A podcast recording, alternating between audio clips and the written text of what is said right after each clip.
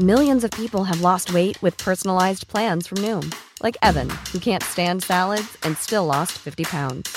Salads, generally, for most people, are the easy button, right? For me, that wasn't an option. I never really was a salad guy. That's just not who I am. But Noom worked for me. Get your personalized plan today at Noom.com. Real Noom user compensated to provide their story. In four weeks, the typical Noom user can expect to lose one to two pounds per week. Individual results may vary.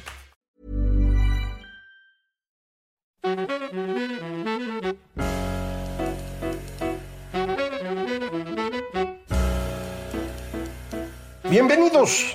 Esto es Fuera de la Caja. Yo soy Macario Esquetino, le agradezco mucho que me escuche en este análisis de coyuntura de la semana que termina con el mes de octubre, pero que yo estoy eh, grabando para usted eh, un poco antes, eh, en cuestiones de trabajo, no puedo terminar la semana completa, entonces grabo para usted el jueves 27 de octubre, es cumpleaños de mi mamá, y pues en este día puedo tener una visión incompleta de la semana, eh, pero creo que la parte más importante en realidad no la vamos a saber de esta semana, sino hasta la próxima. Entonces, pues espero en la próxima semana comentarle acerca de algunos temas que creo que van a, cerrarse en estos días y que por el momento se mantienen, digamos, en el ámbito de rumores. Eh, uno primero importante es que el conflicto al interior de Morena eh, ha escalado ya mucho el,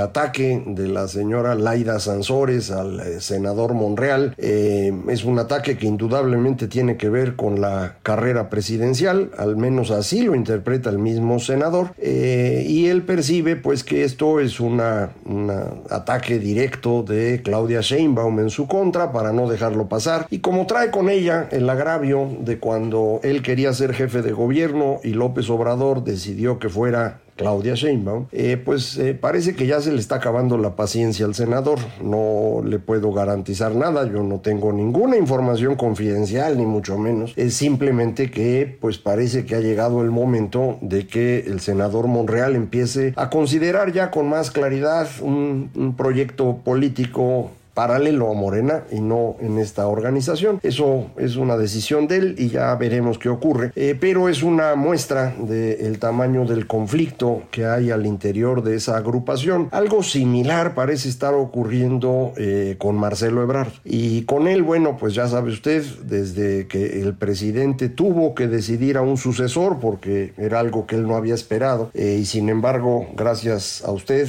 y a millones de mexicanos que fueron a votar para reducir el poder de Morena, el presidente no tiene ya el control de las cámaras al grado de poder modificar la constitución a su antojo y esto pues le impide reelegirse como era su intención original. Eh, tuvo que elegir un sucesor, lo tuvo que hacer inmediatamente después de la elección de junio de 2021. Eh, en ese momento pues eh, no se había cumplido creo que ni un mes de la tragedia de la línea 12 del metro, pues que involucraba a varios jefes de gobierno de la Ciudad de México, empezando con Ebrard y terminando con Claudia Sheinbaum, de manera que el presidente optó por culpar de eso a Marcelo para liberar a Claudia y convertirla en candidata, y desde entonces ha estado golpeando continuamente a Ebrard eh, de muy distintas formas, eh, pero son humillaciones continuas del canciller, eh, pues que no ha querido enfrentarse, no ha podido hacerlo, no sé si alrededor del tema de línea 12 tenga acusaciones formales, penales, por homicidio involuntario, lo que usted quiera, eh, o sea simplemente que no ha logrado acumular la cantidad necesaria de valor para enfrentarse al presidente. Eh, pero pues también parece que estamos llegando al punto culminante debido a que estamos a punto de que eh, se inicie el panel arbitral entre México y Estados Unidos y Canadá para resolver el tema del de, mal manejo de la política energética en México, que eso a Estados Unidos y Canadá les tendría sin cuidado si no fuera porque parte de ese mal manejo incluye el favorecer arbitrariamente a empresas de gobierno en contra de empresas privadas, entre ellas de Estados Unidos y Canadá. Ese es el origen de la queja. Eh, creo que tienen razón, la verdad. Eh, los mismos mexicanos están quejando de eso, empresas mexicanas de energía. Son las quejas también de los españoles y los italianos que no los dejan trabajar porque no les dan los permisos, no les autorizan cosas, les quitan permisos que ya tenían, etcétera. Entonces, eh, este, este asunto va a, decidirse ya muy pronto y, alrededor de eso creo que ya no podría irse Marcelo Ebrard con tanta facilidad, así que pues más le conviene hacerlo antes. Eh, es una interpretación mía, no sé tampoco en qué está pensando, le insisto, yo no tengo ninguna información privilegiada, es simple eh, evaluación de lo que veo. Eh, creo también que este fin de semana se va a aclarar lo del panel porque va a venir el señor John Kerry, el responsable en Estados Unidos del tema ambiental, que ha sido quien más ha tratado de negociar con López Obrador, de explicarle lo que está pasando para ver si entiende. No lo ha logrado. Este viernes y sábado en algún momento se reunirán allá en Sonora eh, alrededor de estos temas de energía solar eh, en Puerto Peñasco o alguna cosa por ahí. Eh, y ahí creo que pues intentará el señor John Kerry por última ocasión que el presidente entienda de qué se trata el conflicto y por qué no le conviene. Ya insistimos aquí, ya lo escribí también en el periódico. Eh,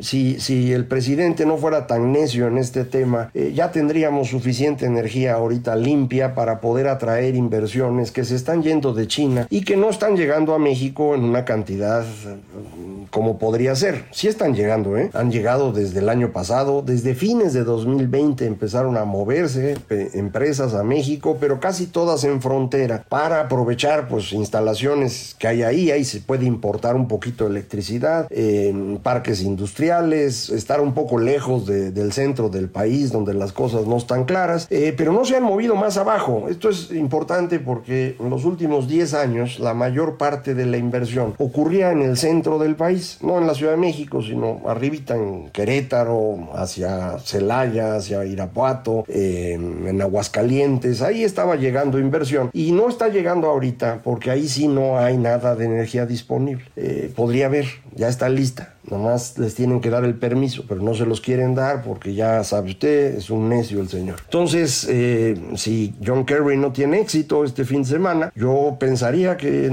muy pronto anunciarán dentro del TEMEC que va el panel. Eh, el panel, eh, ya se lo he dicho, lo vamos a perder. No sé cuánto tiempo tarde en resolverse el tema. Me decía alguien que tardará probablemente para marzo, abril, mayo del próximo año, eh, nos van a decir si tienen ustedes la culpa y la multa es, no sé, 10, 20, 30 mil millones de dólares, todavía no me queda claro la cantidad, y se va a cobrar a través de aranceles que puede aplicar Estados Unidos y Canadá en productos que ellos quieran y los irán administrando para causar el mayor daño posible al gobierno y el menor daño posible a sus propios consumidores. Así se hace siempre. ¿eh? Entonces, eh, frente a ese panel, ya le sería muy difícil a, Marcelo irse. Ya lo haría con una muy mala imagen frente a Estados Unidos, no haber podido defender o ayudar al funcionamiento del TEMEC, no a Estados Unidos, sino al TEMEC. Eh, entonces creo que, pues si se va a ir,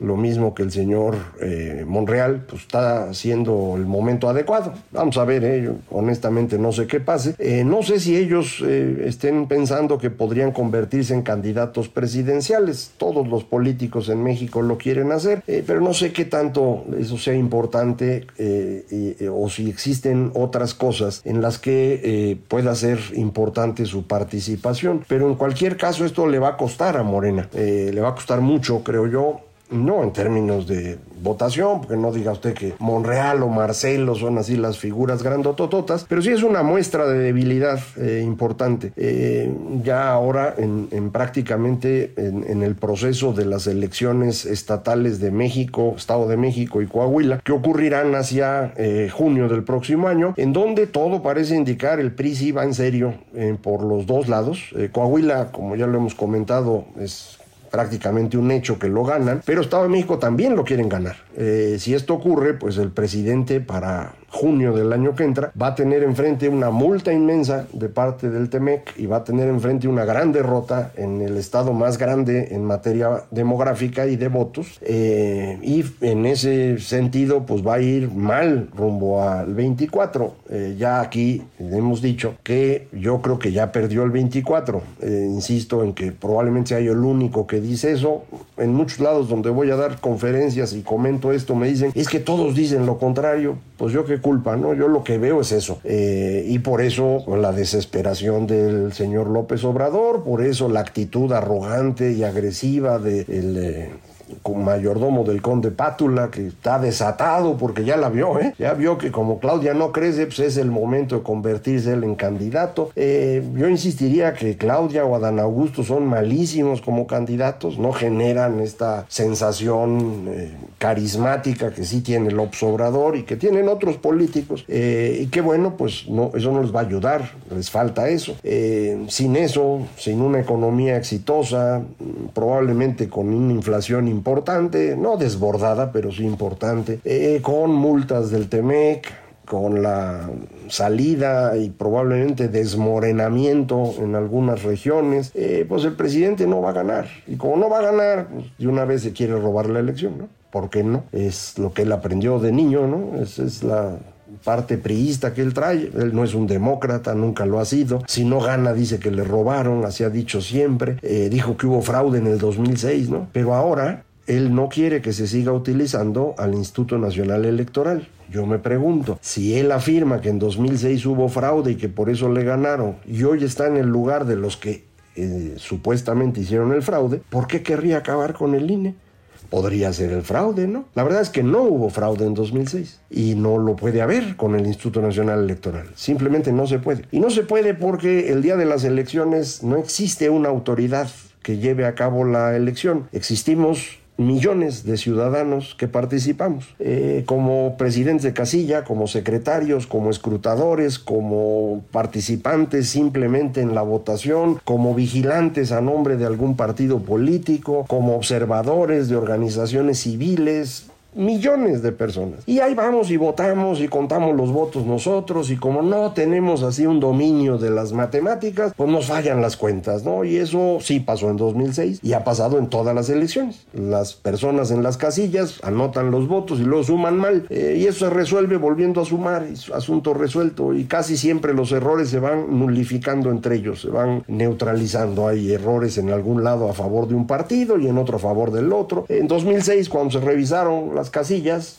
se acuerdan, no revisaron todas porque nunca hubo esa petición formal. Las que sí se revisaron, se corrigieron los votos y le dieron más votos a Calderón de los que tenía y López Obrador perdió votos. Eso ya nunca lo platicó, ¿no? Porque ya usted cómo es. Eh, pero, pues insisto, no se puede hacer un fraude. Entonces, como no se puede hacer un fraude, pues hay que acabar con el INE, ¿no? Entonces, para eso quiere una reforma electoral que tiene que ser constitucional. Yo creo que no tiene los votos. Creo que el PRI no va a votar una reforma constitucional para cambiar las reglas de la elección, porque pues, ahí pierden lo poco que tienen. Eh, yo incluso creo que el Partido del Trabajo o el Partido Verde, pues tampoco van a estar muy contentos con esta idea de que se les quite dinero a los partidos y que todo quede en manos de, una sola persona, de López Obrador. Pues eso no es buena idea para nadie. Entonces no creo que salga. Van a intentar hacer una reforma legal como le han hecho con las tres, ¿no? Con la eléctrica no salió la constitucional, hicieron una legal. Con la Guardia Nacional no salió constitucional, hicieron la legal. Y creo que ahora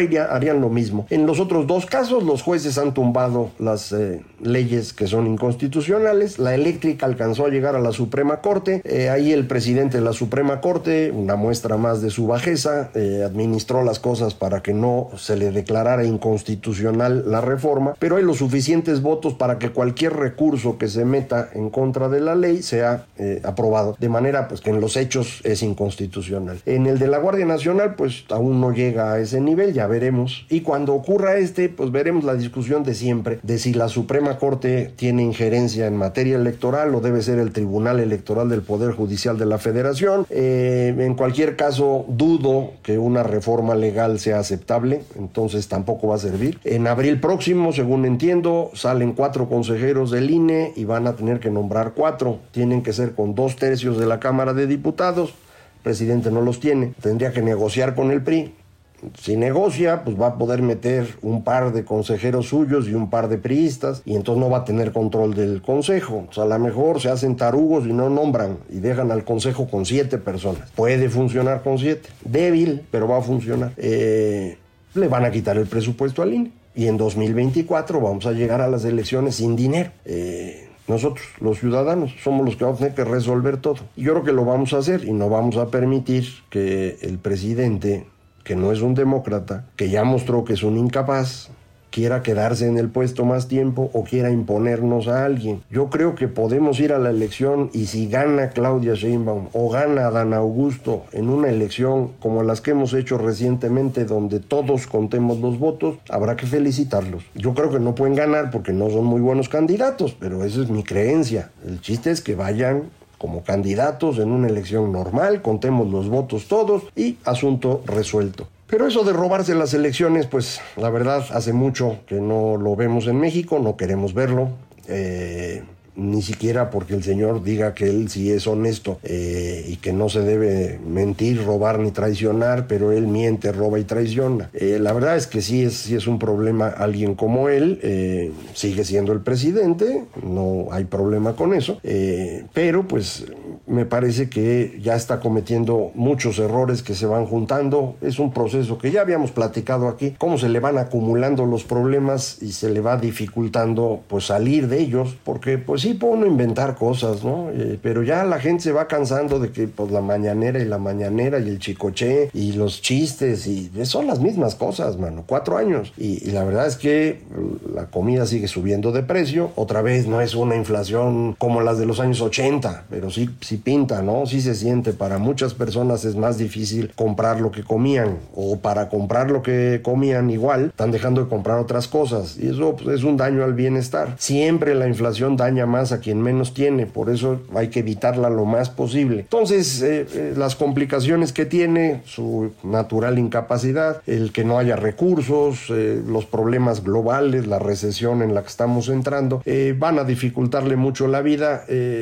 si ahorita ya parece fuera de sus casillas y actuando de forma irresponsable, pues no espero yo que cambie, al contrario, espero que se intensifique eso y que algunos de los que están a su alrededor, pues estén pensando ya en términos de, la revolución y demás, yo creo que no tienen respaldo, pero pues igual lo intentan. Eh, nosotros los ciudadanos tenemos que concentrarnos en cuidar que haya elecciones como las que hemos hecho, en donde nosotros cuidamos las casillas, nosotros contamos los votos y que gane el que tenga más votos. Y se acabó la discusión. Gane quien gane, lo que viene va a ser difícil. Confiemos en que el presidente no se vaya por la opción nuclear, como dicen ahora, de responder a un panel arbitral perdido con la amenaza de salir del Temec. Eso podría ser realmente algo muy, muy serio. Y esto podría ocurrir, insisto, alrededor de la elección de Estado de México y Coahuila del próximo año, en donde va a estar bien enojado. Entonces, eh, sí puede hacer una locura. No sé si esa locura puede procesarse así o tiene que ir a través del Senado que ya no va a controlar por haber perdido a Monreal en el caso que ya comentamos. Eh, como quiera que sea, esto va a estar bien interesante. No crea usted que ya lo tenemos todo resuelto. Eh, sí creo que el señor López Obrador ya perdió, no, no logró hacer lo que quería, no va a poder imponer a nadie, eh, no va a transformar al país, sí va a destruir mucho y nosotros vamos a tener que rehacerlo.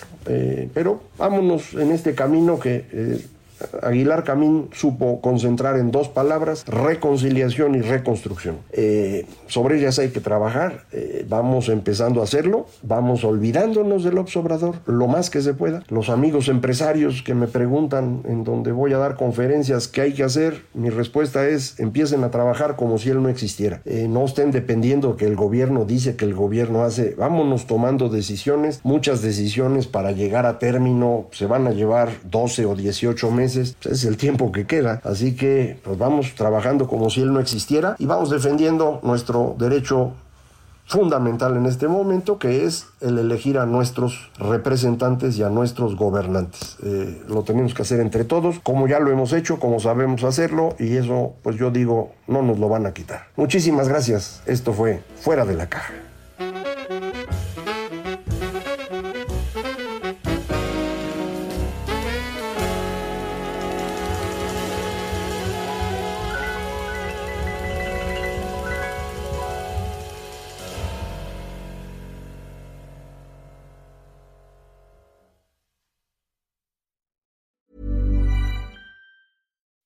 When you make decisions for your company, you look for the no brainers. If you have a lot of mailing to do, stamps.com is the ultimate no brainer. Use the stamps.com mobile app to mail everything you need to keep your business running with up to 89% off USPS and UPS. Make the same no brainer decision as over 1 million other businesses with stamps.com. Use code PROGRAM for a special offer. That's stamps.com code PROGRAM.